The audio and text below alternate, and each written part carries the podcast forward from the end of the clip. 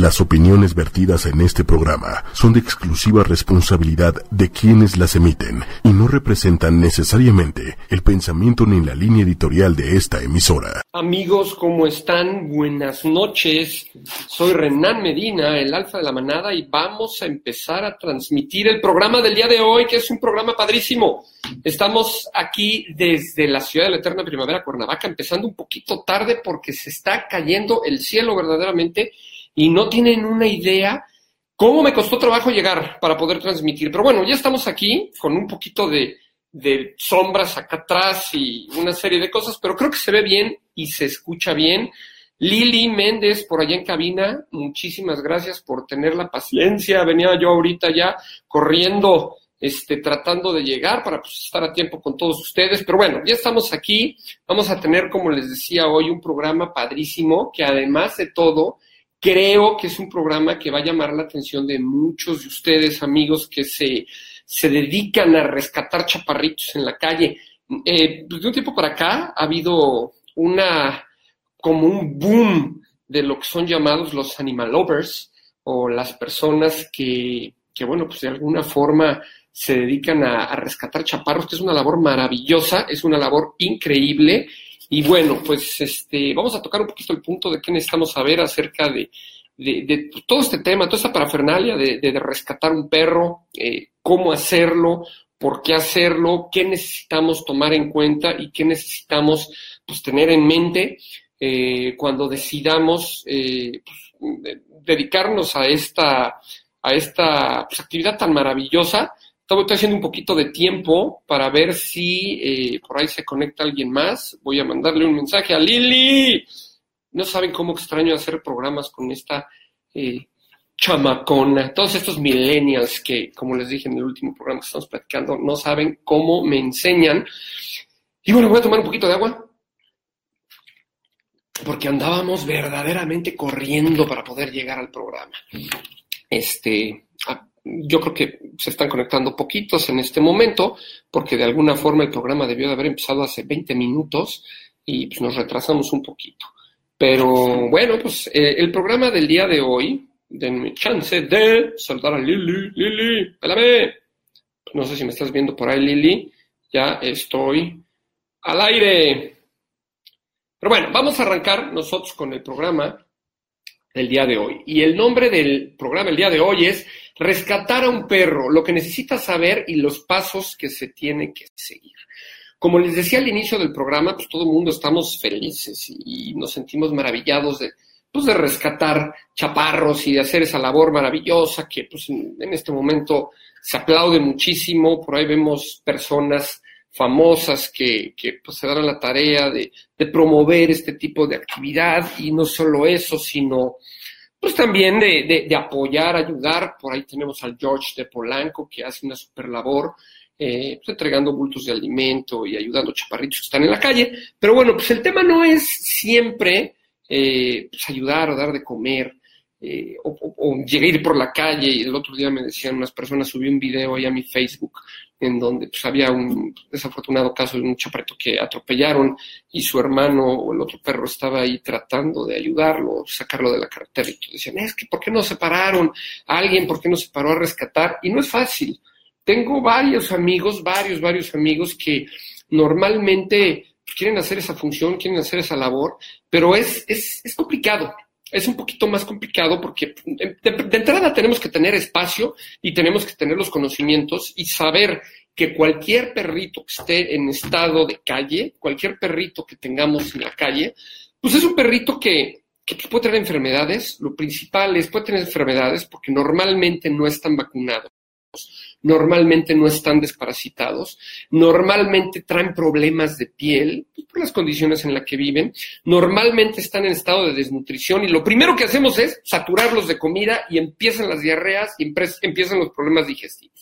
Entonces, creo que tenemos que regresar un poquito al, al, tema médico, como hablábamos con Julio. Hay dos tipos de medicina, la medicina preventiva y la medicina curativa. Yo creo que ya en el caso de perritos que están en la calle, pues se debe de hacer un diagnóstico. Lo primero que tenemos que hacer, si decidimos rescatar un perro, y, y, aclaro decidimos porque es una responsabilidad, y la responsabilidad está desde el momento en que lo recoges de la calle hasta el momento en el que lo vas a, a entregar a una casa. Y toda esa etapa, todo ese momento, pues de alguna forma trae responsabilidades en cada paso. Número uno, yo rescato un perro ¿Qué es lo primero que tengo que hacer? Me está picando por aquí, estoy rasque y rasque, me está picando. ¿Qué es lo primero que tengo que hacer? Es, de entrada, saber traer en, la, en, la, en el carro por lo menos una correa. Si yo sé que voy a, a, dedicarme a rescatar perros, o si yo no tengo el corazón para dejar un perro en la calle, todo es, número uno, este, traer una correa en, el carro. Yo les recomiendo que traigan siempre una correa para poderlo agarrar rápido. Hay unas correas que manejamos nosotros que traen como un arito de, de metal en donde le enganchas y queda como un collarcito en donde lo pones inmediatamente puedes detener al perro. Este, número dos, no le lleguen al perro de golpe. Normalmente esos perros pues están espantados porque les pegan, los patean, este, les avientan el coche, les echan agua, les piden que se retiren.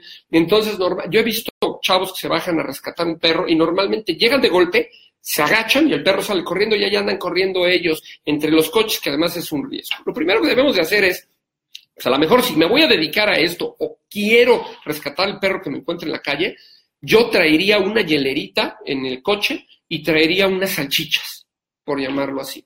Traería una correa y probablemente traería en la parte de mi carro, si es carro, si es camioneta, una pequeña transportadora. Bueno, va a depender mucho del tamaño del, perro, ¿no? Pero si nos queremos, queremos dedicar a esto, pues por lo menos tener esa herramienta, porque ¿cómo quieren agarrarlo, cargarlo, subirlo al coche, luego vas manejando y traes al perro aquí o lo pones atrás? El perro no sabe cómo estar en el coche y podemos causar un accidente.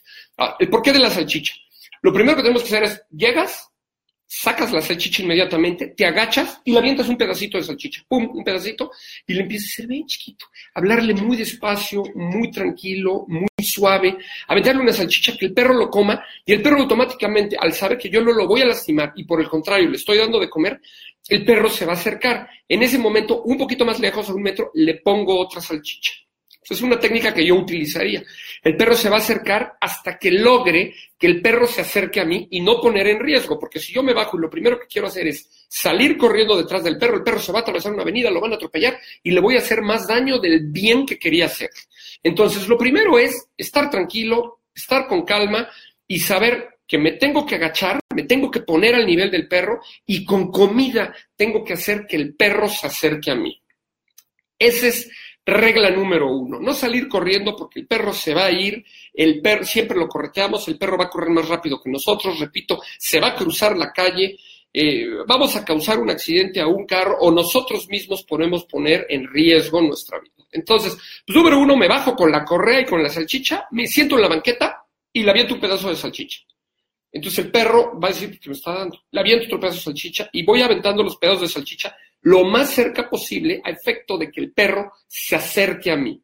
Una vez que el perro ya se acercó a mí, intento acariciarlo. Hay que tener mucho cuidado, amigos. No todos los perros responden de una forma positiva. Si yo le pongo la mano a un perro, a lo mejor el perro es hipersensible al, al, al, al tacto o a lo mejor el perro no va a aguantar jamás que lo toque y me puede tirar una mordida. Pero bueno, haciendo las cosas en, calma, me pongo una salchicha en la mano, se la acerco, el perro va a llegar, la va a tocar, la va a medio comer y en ese momento empiezo yo a acariciarlo con mucha suavidad, con voz sumamente baja, tratando de estar completamente relajado y si tengo la correa a la mano, se la voy a poner en el cuello.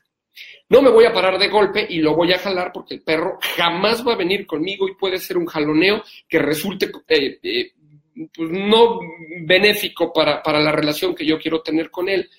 Hay perros que están muy lastimados, hay perros que están muy deteriorados eh, físicamente, de la piel, etcétera, y se dejan tocar por el estado de tristeza y el estado de desnutrición que tienen, pero no todos son así. Entonces, primero es eso que les digo, con comida ganármelo, que se acerque el perro a mí, le pongo la correa, lo voy acercando a mi coche Si traigo una transportadora, meto un poquito de comida a la transportadora, cargo al perro, lo meto para que el perro vea que hay comida en la transportadora y quiere entrar. Si el perro no quiere entrar de frente, porque un perro que no está acostumbrado a la transportadora y no entra de frente, a lo mejor lo meto de reversa. Con las pompitas hacia atrás lo voy metiendo para que el perro me vaya viendo y no sienta que lo voy a encajonar. Lo voy metiendo, lo voy metiendo y cuando esté adentro, suavecito, le vuelvo a dar otra salchicha, cierro la puerta, quito correa si puedo, si no dejo la correa adentro. Y bueno, ya tenemos al perro arriba del coche, ya tenemos al perro con nosotros en el coche. Cierro la puerta. Siguiente paso, y ojo amigos, no quiero decir que todo en esta vida se tiene que manejar con la cuestión económica, pero es bien importante que estemos conscientes que no tienen por qué los veterinarios darnos gratis su trabajo. Ese es otro error que normalmente las personas que rescatan animales creen y no, señores, los veterinarios tienen familia, los médicos veterinarios tienen hijos, tienen cuentas que pagar, tienen rentas que pagar. Y me ha tocado que llegan los eh, protectores con un perro, oiga doctor, acabo de rescatar a este perro, entran por favor revísemelo, por favor chéquelo, etcétera. Y cuando salen, le dice el veterinario, oye, pues mira, qué padre labor haces y todo, tengo que cobrar mi consulta. Qué bárbaro, qué poco corazón tiene, cómo es posible que me cobre si yo estoy rescatando. ¿Saben ustedes cuántas personas llegan a un consultorio de un médico veterinario al día diciendo que son rescatadores? No son los únicos, señores. A veces hay 20, 30 personas que llegan diario. Y si el veterinario se pusiera a regalar consultas y regalar consultas y regalar exámenes de laboratorio y regalar eh, curaciones y regalar vacunas y todo, pues no sería negocio y el veterinario no tendría con qué pagar sus cuentas. Entonces, punto número dos es, no crean que porque ustedes son rescatadores y porque el perro que traen este, viene lastimado, el veterinario tiene la obligación de darles gratis la consulta o darles gratis el check-up que va a hacer pueden decirle, oye, si me pudieras hacer un descuento, te lo voy a agradecer, y a lo mejor algún médico por ahí les dice, sí, sí, se los hago, pero no tiene la obligación de hacerlo. Entonces tenemos que estar súper conscientes de que si rescatamos un perro, ya lo subimos a nuestro coche, en ese momento el perro empieza a ser responsabilidad de nosotros. Y si yo llego con el médico veterinario, el médico veterinario me dice, oye, pues la consulta son 500 pesos, pues la tengo que pagar, señores. Esa es parte del rescatador. Pago la consulta, compro mi alimento, pago los análisis de laboratorio, que es, lo, es otro punto que yo quería sugerirles. Si ya llego yo con el perro, lo primero que te va a decir el veterinario es, yo no puedo vacunar un perro hasta no cuarentenarlo. Yo no sé si este perro venga enfermo. Siguiente punto es que todo es como una cadenita que se va enlazando. Llego con el veterinario y le dijo, doctor, acabo de recoger este perrito en la calle, yo no se preocupe, yo voy a pagar la cuenta, quiero ver que esté bien y esté en un buen estado de salud. Lo primero que un médico veterinario te tiene que decir es, pues tenemos que cuarentenar este chaparrito. Perdón, pero hablo y hablo y se me seca la boca. Entonces, llego y me meto al, consultorio, le digo, doctor, traigo este chaparrito. Primero, que yo sugiero, cualquier veterinario lo haría, pues, hacer la mejor prueba de sangre para ver, hacer un, bueno, una revisión física del perro, a ver en qué condiciones viene, si trae lesiones de piel, checar por qué son las lesiones, si son por algún maltrato, o si son por algún honguito, o si es sarna, checar dientes, como hablábamos en el programa anterior con Julio, Julio Escalante, que por cierto le mando un saludo y le agradezco que siempre nos está apoyando este, bueno, hacer un check-up perfecto del perro físicamente, después hacer exámenes de laboratorio. Si el perro viene cojeando o el perro trae algún dolor en algún miembro, pues también a lo mejor tomar una placa, sacar una placa. Pero bueno, vamos a suponer que todo esto ya salió bien. En ese momento, ¿qué es lo que tenemos que hacer? Eh, decirle al médico, doctor, quisiera cuarentenar al perro.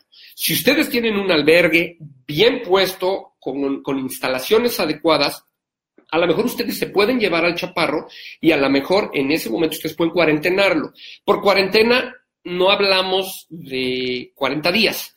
Por cuarentena hablamos, pues a lo mejor de una semana, de 10 días, en donde van a tener el perro en observación, no lo voy a mezclar con otros perros que yo ya haya rescatado o con otros perros que tenga yo en mi casa. Ni voy a compartir platos de agua, ni voy a compartir platos de comida, ni voy a compartir el área, porque yo no sé, estoy trayendo un foco de infección latente a mi casa, a mi albergue, a mi lugar. Y no puedo meterlo con uno, dos, diez o veinte perros sanos que yo tenga, que ya estén en proceso de adopción. No puedo yo meterlo y decir, ah, un nuevo amigo para que me contagie a todos y se convierta en un problema. De, de, hecho, en alguna ocasión estuvimos nosotros, Julio y yo, en un albergue, creo que ya lo habíamos platicado en algún programa, y fue tristísimo porque en el afán de hacer las cosas bien, eh, a veces hacemos las cosas mal. ¿Y a qué me refiero por hacer las cosas mal?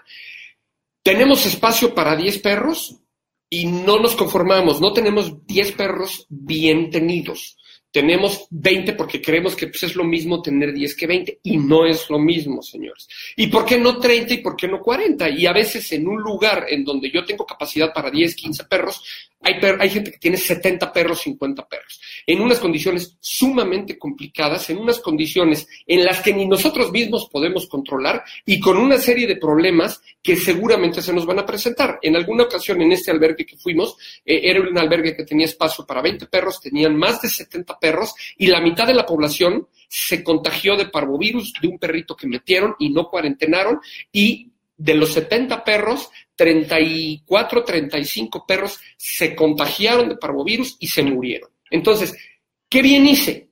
No hice ningún bien porque tengo yo perros eh, que ya había yo cuarentenado, que yo tenía bien, meto un perrito que es un foco de infección, contagio a los demás perros que a lo mejor no he podido vacunar por falta de recursos, por falta de veterinario, por en mil detalles y contagio a todos esos perros. Entonces, ya que llegamos al veterinario, el veterinario lo checó y te va a decir, lo voy a cuarentenar. Lo mejor sería decirle, si el veterinario tiene un hospital 24 horas, decirle, yo me voy a encargar de los gastos.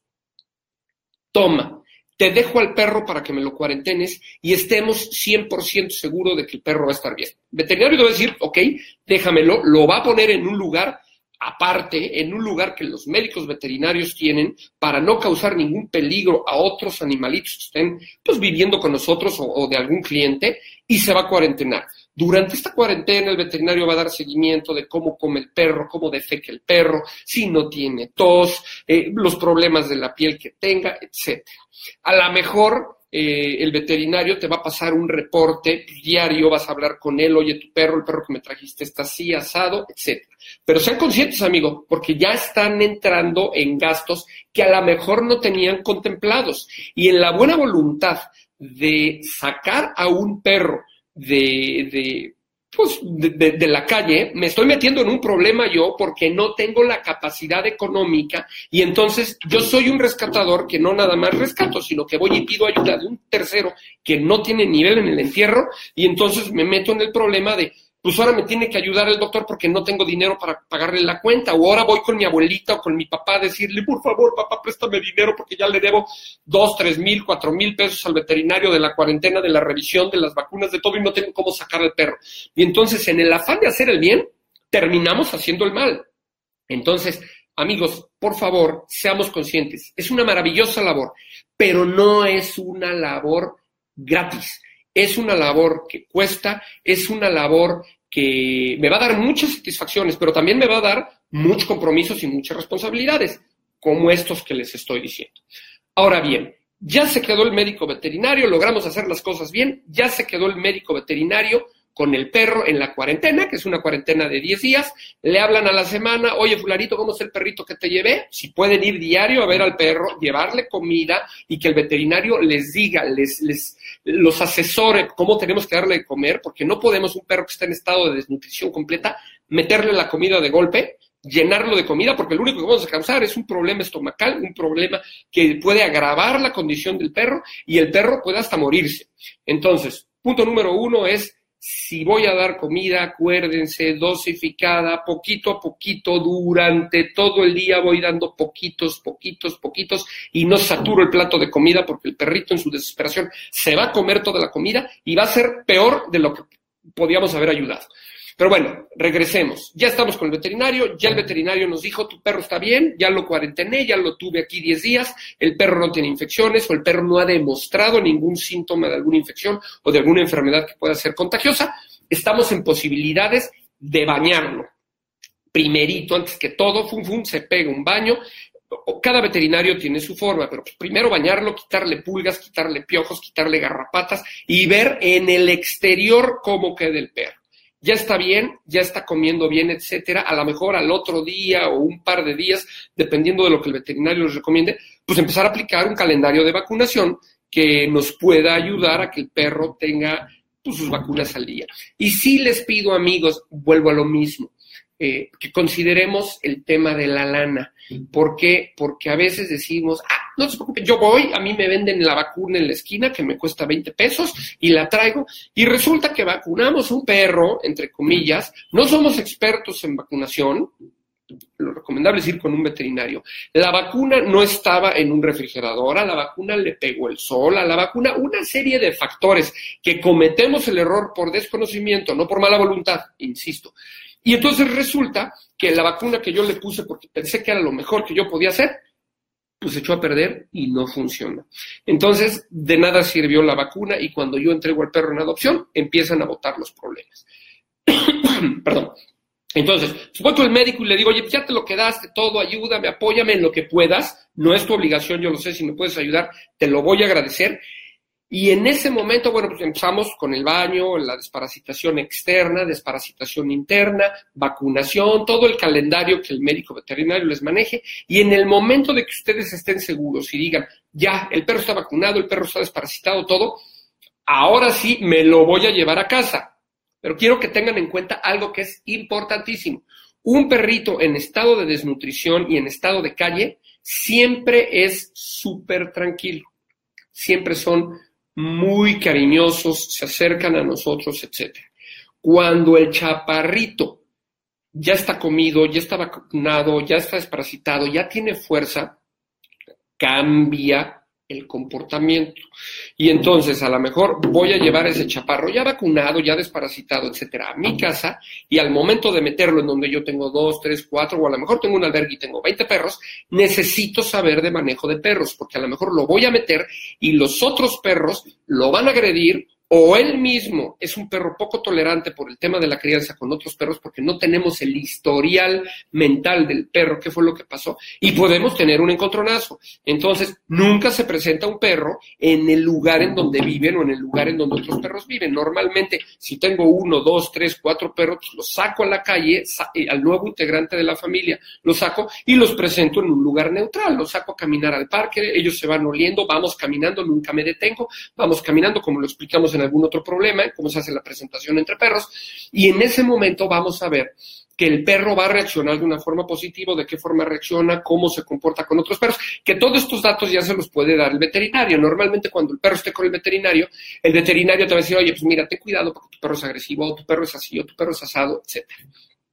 Siguiente punto, amigos, es lo primero que tengo que hacer después de adoptar un perro, darle la cuarentena, este, darle el calendario de vacunación, etcétera, contemplar dentro de mis gastos la esterilización castración para machos, este, OVH para las perritas, para las hembritas, eh, y, pues, son gastos, vuelvo a lo mismo, que por más baratos que sean, y, a lo mejor encontramos por ahí alguna campaña, ojalá pudiéramos encontrar una campaña, nos sale gratis y no vamos a tener problema, pero nuestra responsabilidad no es encontrar una campaña y que me lo hagan gratis.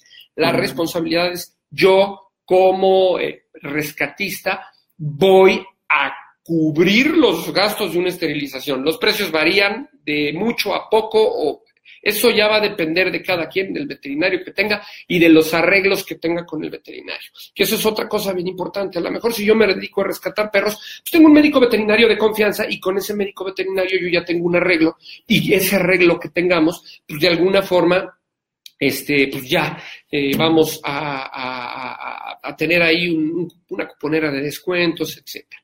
Pero bueno, ya recibimos al perro, eh, ya lo tenemos en casa, ya lo vacunamos, ya lo ingresamos a la manada, ya lo esterilizamos, ahora sí vamos a estar listos para su proceso de adopción. Y Aquí inicia la segunda etapa. La, primera etapa fue rescatar un perro y llevarlo a estado de salud correcta para que sea un perro apto para poder ser adoptado.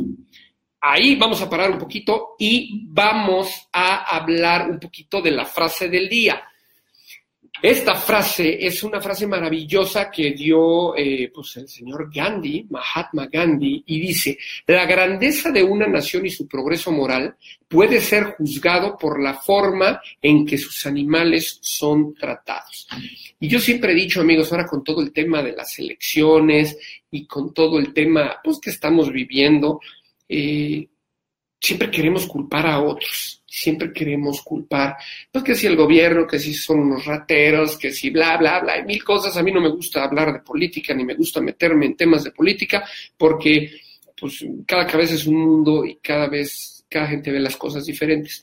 Pero tenemos que empezar cualquier cambio que queramos hacer a través de la educación, la educación del pueblo, la educación de no tirar basura en las calles, porque pensamos que alguien más la va a recoger y no, pues yo pago impuestos, que la barra, el barrendero. La educación de decir si el perrito eh, que está ahí en la esquina, yo lo trato con cariño, ese mismo cariño se me va a regresar. Y no solamente con el perrito, con todos los animales que hay en nuestro medio ambiente. En, en, acuérdense amigos que si nosotros damos amor, amor nos va a regresar. Si nosotros damos eh, comprensión, comprensión nos va a regresar. Y esta frase que dice Mahatma Gandhi es maravillosa en la medida en que, ¿cómo se va a conocer un pueblo? En la medida del trato que tengan con los animales. Y yo creo que si nosotros tenemos un trato correcto hacia los animales, vamos a ser personas diferentes. Por eso hablaba yo y hablaba precisamente con unos amigos, unos buenos amigos que, que, pues, que tratan con niños y todo, de lo maravilloso es que un niño conviva con un perro. Eh, yo creo que todo aquel niño, todo aquel eh, chaparrito humano que tenga o que se críe con un perro o con, con, cualquier animal va a ser un mejor ciudadano y va a ser más responsable. Siempre lo he dicho. Y yo creo que esta frase aplica mucho a eso. Si nosotros enseñamos a nuestros chiquitos desde un principio a proteger y a cuidar a los animales, a tratarlos como semejantes, a tratarlos con cariño, con respeto, con entendimiento, nuestro pueblo eh, pues va a ser mejor. Y, las bases que nosotros le podamos dar a nuestro pueblo van a ser mucho mejor. Entonces, bueno, pues es la frase del día, amigos. Espero que les haya gustado. Y bueno, eh, también vamos a hablar de, eh, pues, del perro del día de hoy. El perro del día de hoy es maravilloso porque lejos de la raza, y todos estos temas son escogidos eh, porque pues, mucha gente, muchos de los rescatadores, eh, pues están dando lo mejor de sí y están dando amor, como decía Gandhi, ese amor que le dan a los animales, ese amor que se va a reflejar en la sociedad. Y bueno, también eh, la historia de Stubby. Stubby era un perro considerado héroe de guerra y, era un pitbull, un pitbull que a veces cuando escuchamos la palabrita temblamos y decimos, uy, qué miedo y todo, y no nos damos cuenta de que muchas veces estos perros en la guerra, este, pues de alguna forma y en muchas actividades de alguna forma han ayudado mucho al humano. Es cierto que esta raza tiene un instinto de presa y un instinto de combate muy alto, ya hablaremos en un, en un programa específico de la raza, lo único que le quiero decir, amigos, es que no se dejen llevar por todo lo que se dice. No son ni tan malos ni tan buenos. Tampoco son perros para una persona que jamás haya tenido perros y no son perros que sean complicados de manejar. Simplemente hay que conocer la raza, hay que respetar la raza como todas las razas y hay que saber que hay instintos que a veces no podemos controlar. En general, en el caso del pitbull, el instinto de presa que es un instinto maravilloso y súper marcado por la función zootécnica que estos chaparitos tenían, y el, el, instinto de combate. Son perros altamente combativos y son perros que si no sabemos manejarlos, si no les damos la crianza adecuada y al contrario, detonamos esos dos instintos que se prendan, pues podemos tener un problema en casa, no por el perro, sino por la falta de manejo que nosotros podamos tener con ellos. Pero bueno, en el caso de Stubby, que era un perro considerado héroe de guerra en Estados Unidos, este perrito, este, pues bajo el abrigo de su dueño, eh, se, fueron a, se Francia en el tema de la guerra y este perro sirvió como centinela nocturno, que fue maravilloso cuando estaba en las noches. Este perro era un perro que cuidaba a los grupos que estaban descansando, que estaban durmiendo, y él estaba siempre atento y siempre cuidadoso de que no los fueran a atacar, eh, pues el otro bando, ¿no? Por así llamarlo, este, siempre dejan un centinela, pero hay que los soldados están muy cansados. Y este perro desempeñaba su trabajo perfectamente bien, sirvió de centinela, también sirvió de mensajero entre trinchera y trinchera, cuando querían mandar un mensaje o algo, se lo ponían en el cuellito, lo mandaban, el perro iba, esquivaba todo sin miedo, sus perros aguerridos, con tanto valor que tienen, llegaba a las otras trincheras, se metía, bajaba, daba los mensajes, rescataba gente, la traía, como perro de búsqueda y rescate. Durante 17 batallas estuvo trabajando y de repente querían encontrar pues desde minas y desde personas y todo y el perro trabajaba de una forma maravillosa, respetable y eh, sobre todo este perro fue utilizado para detectar a grandes distancias eh, el tema del gas pimienta y alertar a los soldados eh, el perro ladraba y marcaba cuando había la posibilidad de un ataque con gas pimienta y los soldados se ponían sus máscaras y podían trabajar. Y este perro de esa forma ayudó a salvar muchísimos soldados y es un perro que, hoy día queremos eh, pues darle un reconocimiento. De hecho, se le, conocía como el sargento Stubby. Eh, esto estamos hablando de que fue entre 1916 y 1926 y está eh, considerado como el perro de guerra eh, más capacitado en la Primera Guerra Mundial y fue un perro que se recomendó, curioso, porque lo recomendaron para que tuviera un ascenso, para que se le diera un grado, un grado militar y pues fue por sus méritos en combate y todo eh, se le dio el grado de sargento. Es de los pocos perros que les ha dado un grado, era el sargento Stubby, y lo respetaban los soldados, ¿eh? porque ellos sabían que él había hecho una maravillosa labor durante la, pues, durante la guerra. Hay por ahí algunos documentales este, pues, acerca de Stubby, les recomiendo que se metan a verlos. Ya saben que siempre que tenemos por ahí algún documental, siempre recomendamos que, pues, que se metan a conocer un poquito más. Y bueno, este, pues este perrito también hay por ahí una exposición en el Museo de Smithsonian. Y eh, bueno, pues eh, el, nombre de Stubby también, este, en inglés, significa rechoncho o achaparrazo, porque pues, por, su, por, su, forma, por su raza y todo, era gordito, era chaparrito, y pues fue un super perrito que, que perteneció, fue la mascota oficial del 102 Regimiento de Infantería y fue asignado a la 26 División Yankee. Y lo impresionante de este chaparrito es que sirvió durante 18 meses y participó en 17 batallas frente al ejército eh, occidental y gracias a su olfato salvó infinidad, infinidad de veces a su regimiento, al regimiento que estaba con él. Entonces, pues hoy queremos dar homenaje a este chaparrito que salvó heridos, que, rescató gente, salvó a, su, a, su, a su batallón pues, de ataques con gas pimienta, etcétera, y creo que por eso pues vamos a darle un reconocimiento especial a este chaparrito.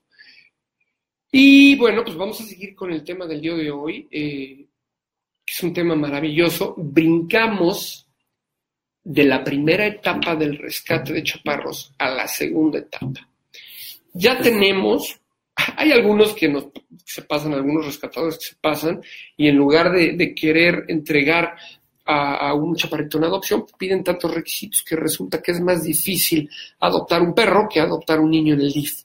Este, que también es otra cosa que podríamos considerar.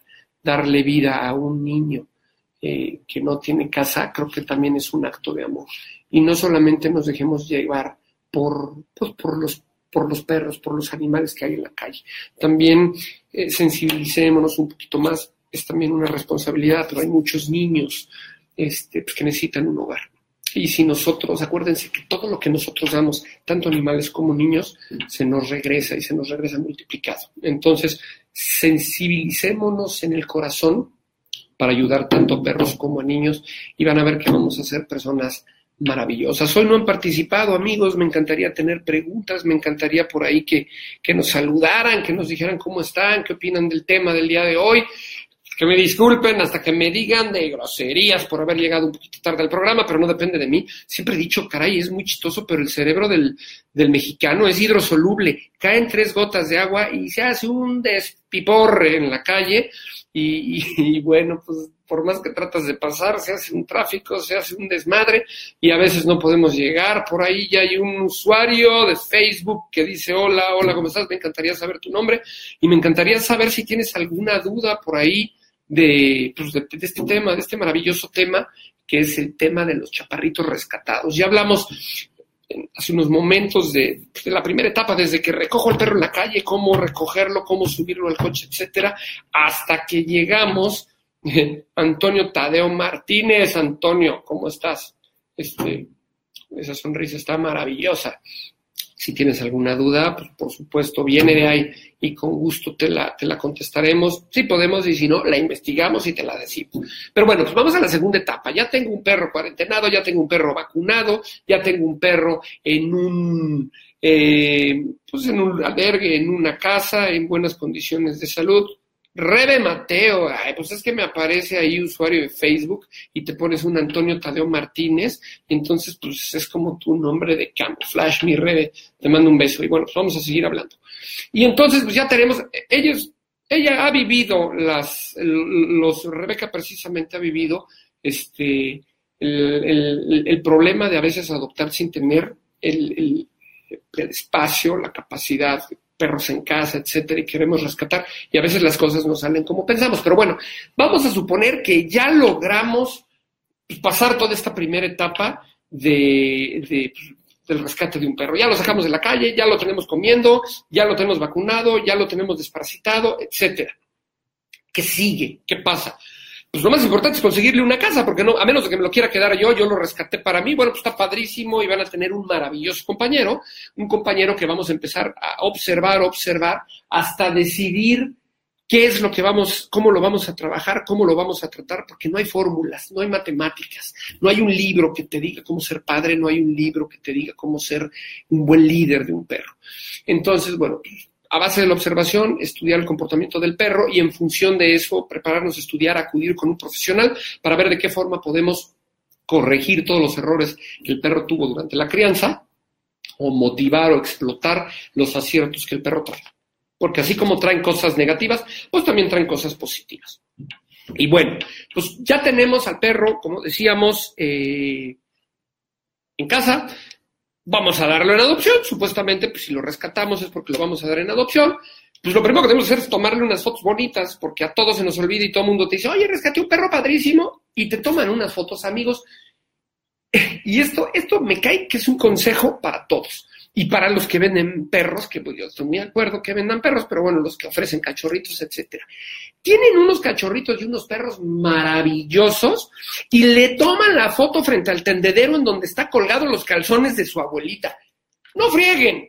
Lo que queremos es que el perro se vea bonito, lo que queremos es que el perro llame la atención. Salgámonos al camellón de enfrente, en donde hay una plantita, en donde hay una maceta bonita. Escojamos el paisaje, no los calzones de la tía, de la abuelita, las sábanas colgadas, el bote de basura, en los botes tirados. No sé por qué escogemos esas escenografías y es nefasto, amigos. Es chocoso ver la foto de un perro en un lugar que da pena, lleno de basura. Eso habla mal de ustedes. Vamos a ponerlo en un lugar en donde hay una macetita, vamos a limpiar la esquinita en donde le vamos a tomar fotos y dejarlo perfectamente bonito, ponemos al perro y tomamos dos, tres fotos bonitas, si le gusta la pelota al perro lo llamamos para que el perro voltee, fotos de frente, fotos de lado, le tomamos una medida al perro de qué tamaño es, cuánto pesa, etcétera, y hacemos una ficha informativa de los perros que tenemos, con un álbum de fotos súper bonita y en un lugar súper adecuado, no con los calzones de la abuelita y colgados.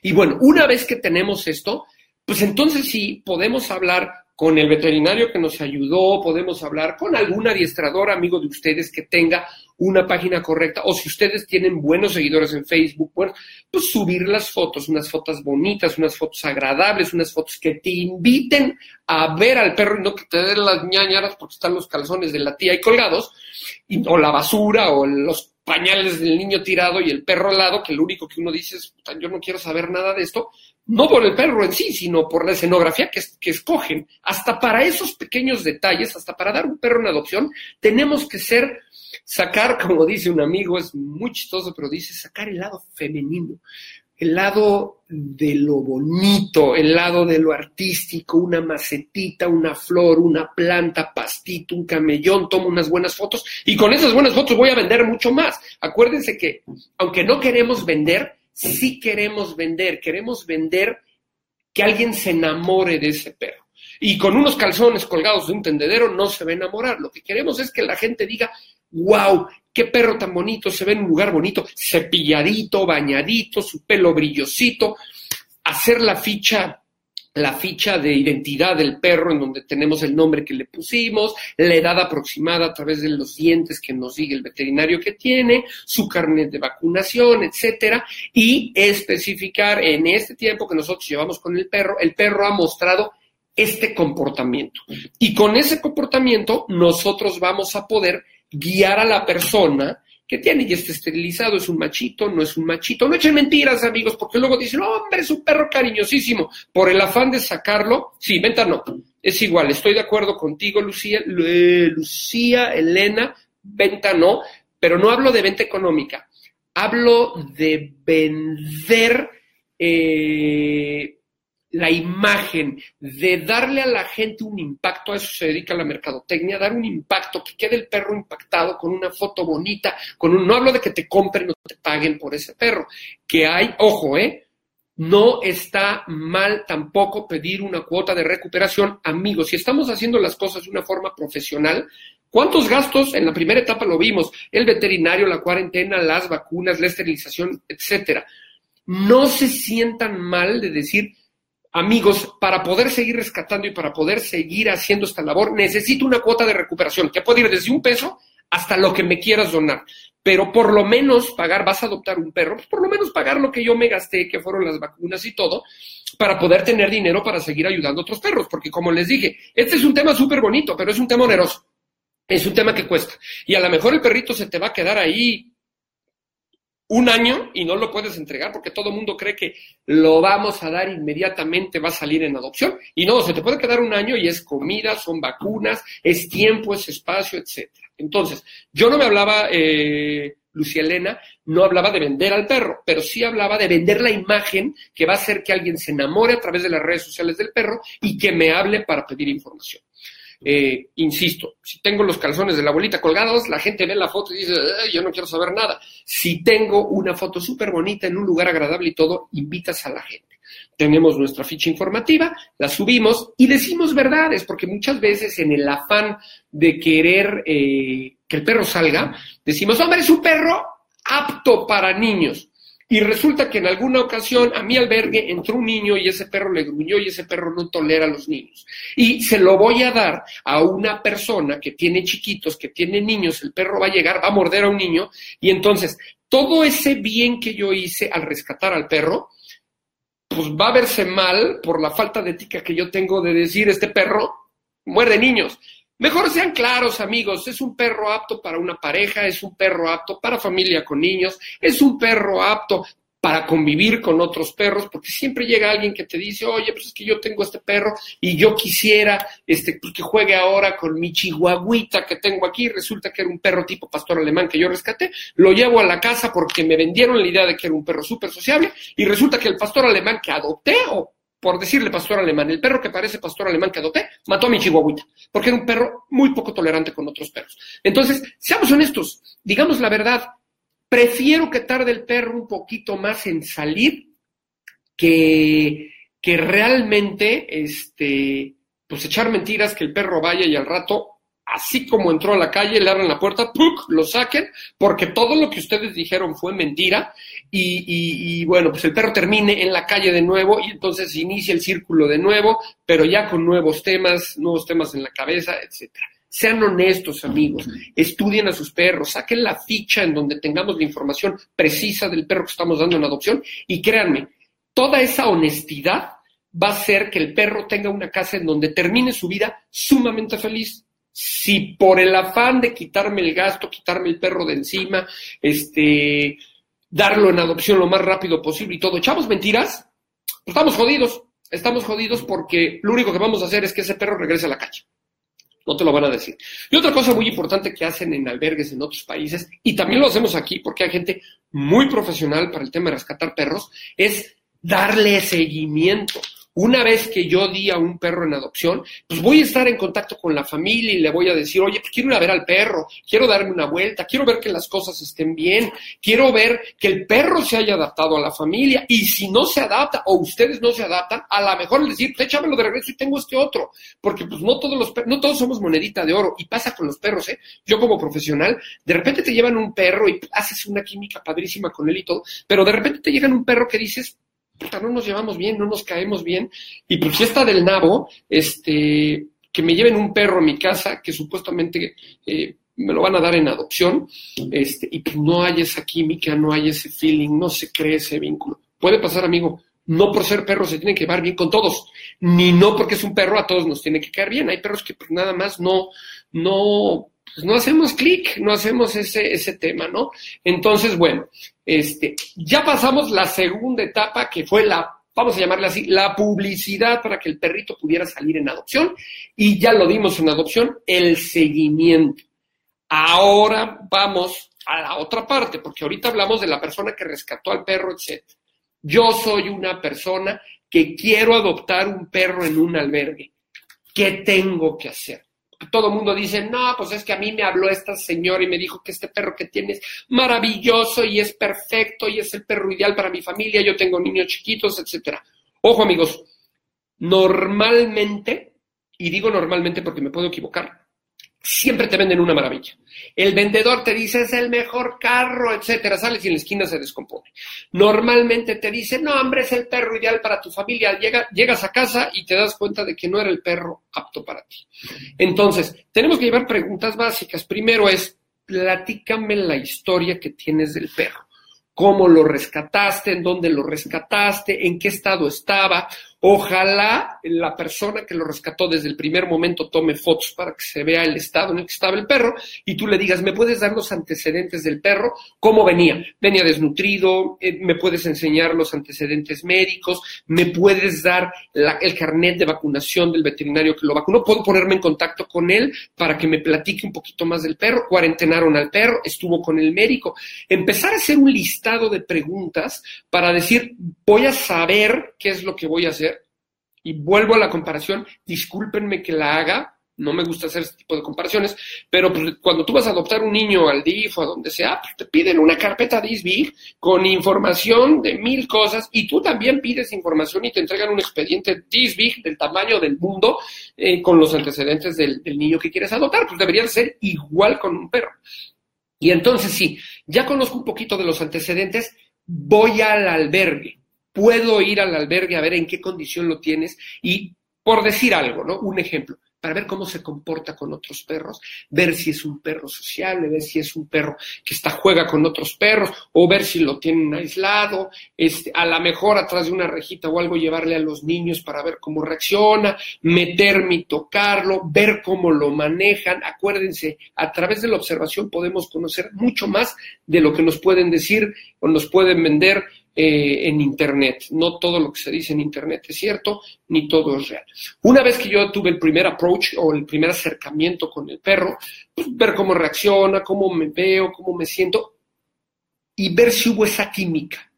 Todo en la vida es química, amigos, y hasta para conseguir una pareja, para conseguir una novia, todo, pues tienes que saber si hay química. Puede ser la chava más bonita y más encantadora, pero no hizo química contigo. O puede ser una chava que a lo mejor no te gustaba físicamente y de repente te acercaste y te tuvieron una química maravillosa. Entonces, pues lo mismo pasa con los perros. Acérquense siempre digo amigos o digo amigas, yo no sé por qué, pero bueno, amigos es genérico, este, no voy a ser chiquillos y chiquillas, voy a decir amigos y amigas, este, pero bueno, acérquense y vean si tienen ese approach, ese acercamiento con el perro, cómo se sienten, se sienten cómodos, etcétera, y a lo mejor hasta llegar y decirle al cuate del albergue, oye, me das oportunidad de llevarme un par de días al perro, ir, venir, este, sacarlo a pasear, llevarlo para ver cómo nos llevamos, si nos caemos bien o no nos, no nos caemos bien. A lo mejor también, punto muy importante, independientemente de lo que les digan en un albergue, acercarse y decirle, oye, tengo yo un veterinario de mi confianza. ¿Me permites llevar al perro con el veterinario de mi confianza?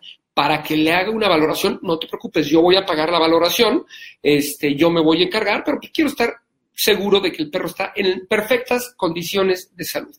Y otra regla, amigos, que es número uno. Si ya decidimos adoptarlo porque hubo una buena química, porque la persona fue muy profesional, porque mi veterinario lo, lo, este, pues, aprobó la adopción porque dijo que el perro estaba sano, etcétera, ¿qué sigue? Pues lo más sencillo es vacunar al perro nuevamente. No pasa nada. Yo siempre he dicho que una vacuna extra no afecta y sí podemos decir, a ver, voy a vacunar al perro nuevamente, independientemente de lo que me estén diciendo en el albergue o la persona que lo rescató, yo voy a vacunar al perro, perdón, nuevamente y voy a empezar de ceros, como si el perro fuera de ceros, desparasitación, vacunación, check-up médico, etcétera, lo voy a empezar de ceros. Y ojalá cuando adoptan un perro, otra recomendación que yo hago, pudiera ser en un momento de vacaciones para que tuvieran dos, tres, cuatro, cinco días con el perro, estarlo observando en casa, sacarlo a hacer pipí, empezar a crear una rutina de hábitos paseos, juegos, comida, etcétera, para yo poder tener, conocer al perro. No voy a adoptar al perro hoy y bueno, pues ahí te dejo en el departamento, nos vemos, me tengo que ir a trabajar, me voy a trabajar, llego en la noche y mi casa está hecho un despepite, están las sábanas mordidas, las cobijas tiradas en el piso, como la película de Beethoven, en donde Beethoven pisoteaba y dejaba todo lleno de lodo, pues así van a acabar. Entonces, pues mejor conocer al perro, llevártelo, estar con él, sacarlo a pasear, darte un tiempo de conocer, para que se cree ese vínculo con el perro. Y bueno, pues una vez que pasamos todo este proceso, desde que el perro fue rescatado hasta que el perro llegó a casa, pues a lo mejor también hablar la posibilidad, no lo sé, no sé si en todos lados lo permitan, en algunos otros lados del mundo sí te dicen si el perro no se adapta a ti o si el perro pues, no crea una buena química contigo, no lo y por favor, háblame, devuélvemelo y te lo puedo cambiar por otro perro. Entonces, es muy importante, amigos, toda esta valoración que acabamos de platicar. Eh, probablemente pues, algunos dicen, no, pues es que yo no estoy de acuerdo con esta valoración, o es demasiado, yo no quiero, pero tenemos que ser conscientes, tenemos que ser conscientes tanto del lado que rescata como del lado que adopta. Si somos responsables, si somos conscientes de este tema maravilloso y que hoy está de moda, vamos a hacer las cosas bien. Y lo importante no es la cantidad, sino la calidad. Puedo yo tener dos perros rescatados en mi casa o en mi albergue, tener diez perros en excelentes condiciones. Por ahí hay algunas fundaciones y algunas eh, empresas que los pueden apoyar y los pueden ayudar con alimento, empresas eh, que pueden donar alimento, regalar alimento. Es cuestión de que hagamos las cosas bien y las hagamos de una forma profesional. También hay médicos veterinarios, empecé diciendo que les paguemos, pero también hay médicos veterinarios que son sumamente conscientes y que dicen, oye, pues tú estás haciendo una magnífica labor, déjame colaborar y déjame poderte ayudar. No lo sé, eso lo tienen ustedes que conseguir como rescatadores y hacer las cosas bien. Más vale un perrito bien rescatado, bien cuidado, bien acomodado, feliz en un buen hogar, que 70 perros o 20 perros maltratados, mal acomodados, mal rescatados y con una serie de temas que van a terminar nuevamente en la calle. Acuérdense de eso, amigos. Y bueno, pues nuevamente se nos fue el tiempo como agua. Me hubiera encantado que hubiera más preguntas, que hubiera más participación. Empezamos un poquito tarde, pero bueno, pues ya se pasó, se pasó la hora de este programa el alfa de la manada con Renan Medina, servidor, y me encanta interactuar con ustedes. Hoy pues, prácticamente no hubo muchas preguntas, pero bueno, pues estamos a sus órdenes por ahí. Eh, el, programa sale todos los jueves de 8 de la noche a 9 de la noche por 8 y media, por iTunes Radio, 8 y media, Facebook, etcétera. Y bueno, pues nosotros grabamos acá desde la ciudad de la eterna primavera, en Cuernavaca, y espero que todos los tips que les dimos el día de hoy para el tema de rescatar o adoptar un perro les hayan servido. Y por favor, amigos, no duden en, en mandarme algún correo por ahí a través de Facebook, un mensaje directo si tienen alguna duda. Y también me ofrezco si van a adoptar o eso y quieren pues tener ahí por ahí alguna, alguna asesoría o eso, pues háblenme y con todo gusto pongo sus órdenes, podemos ver eh, el, chaparrito que más se adapte o que más que sea más adecuado para las necesidades que ustedes tienen. Y acuérdense, pues no seamos crueles de corazón, pero no todos los chaparritos se adaptan a todas las familias, ni todas las familias se adaptan a todos los chaparritos. Entonces, amigo, bueno, pues me despido. Agradezco nuevamente la oportunidad que me dieron de entrar a sus hogares. Agradezco nuevamente la oportunidad que me dieron de, pues, a lo mejor escucharme en sus trabajos, en su carro, en el baño, en la cocina de su casa, con su familia. Este cariño, este programa se hace con mucho amor y mucho cariño y para devolverle un poquito a los chaparritos de tanto que me dan, tanto que me dan día a día, porque más que enseñarles, aprendo de ellos. Eh, me despido con la frase de todos los viernes, no sabemos si los animales son capaces de pensar, pero sí sabemos que los animales son capaces de sentir. Recordemos lo que decía Gandhi, una sociedad que trata con cariño y con amor a los animales es una mejor sociedad. Y ahorita lo necesitamos, amigos, necesitamos unirnos en, un solo corazón con México para que las cosas vayan para adelante y las cosas funcionen bien. Nuevamente, ay, bien, se están conectando, ya nos vamos a desconectar, pero ¿cuál es la página donde puedo ver más videos? En donde expones estos temas. Aquí precisamente en ocho y media. Y a ver, voy a tratar de poner aquí mi página de Facebook para que la busquen. La tengo aquí en Facebook. Eh, espérenme tantito. Es así, así lo van a buscar, Renan Medina de Velasco, el alfa de la manada. No sé si se alcanza a ver.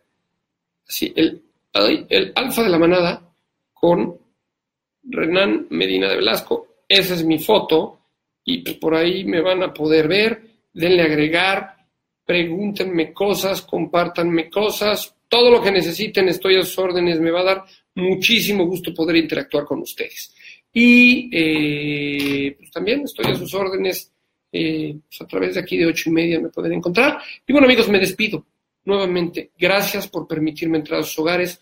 Eh, pues como siempre, bendiciones para todos ustedes, amor para sus chaparritos y recuerden, hay que ser una sociedad un poquito más pensante no basura en las calles, eh, no maltrato a los animales, respeto a los mayores, respeto a las mujeres, caballerosidad, amigos, todas esas cosas se han perdido y son valores primordiales en una sociedad. Como el otro día escuchaba, no tanto eh, pegarme en el pecho y más actuar, las palabras se las lleva el viento, ser más eh, congruentes en lo que pensamos, sentimos y decimos. Les mando un beso, me despido, les agradezco, espero que el programa haya sido de su agrado y pues nos vemos el próximo jueves a las 8 de la noche por 8 y media, iTunes Radio, Skype, Facebook, etc, etc. Lili, te mando un beso. Méndez, muchísimas gracias. No sé quién estuvo hoy en cabina. Osva, espero que estés por ahí. Gracias, como siempre, por permitirme eh, realizar este sueño, este sueño de platicar con ustedes acerca de lo que más me apasiona y más amo, que son los perros. Un beso y estamos en contacto. Gracias nuevamente por permitirme entrar a sus hogares. Si te perdiste de algo o quieres volver a escuchar todo el programa, está disponible con su blog en ochoymedia.com. Y encuentra todos nuestros podcasts de todos nuestros programas en iTunes y Tuning Radio. Todos los programas de ochoymedia.com en la palma de tu mano.